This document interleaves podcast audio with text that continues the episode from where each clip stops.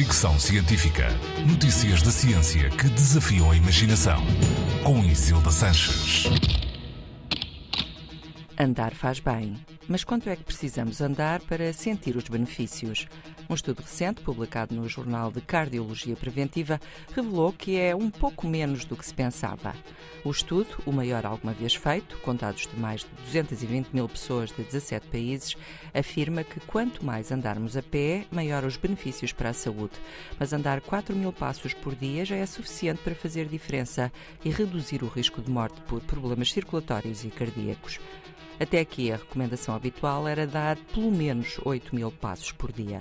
Apesar da norma ter baixado um pouco, os investigadores concluíram que cada mil passos a mais sobre os 4 mil recomendados diminui o risco de morte em 15%. 500 passos extra correspondem a menos 7% de risco de morte por problemas cardiovasculares.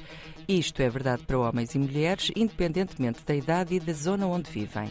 É mais um estudo que sublinha os perigos de uma vida sedentária e mostra como algo tão simples como andar a pé pode aumentar significativamente a nossa saúde. Segundo a Organização Mundial de Saúde, a falta de atividade física é a quarta causa de morte em todo o mundo. Fricção Científica.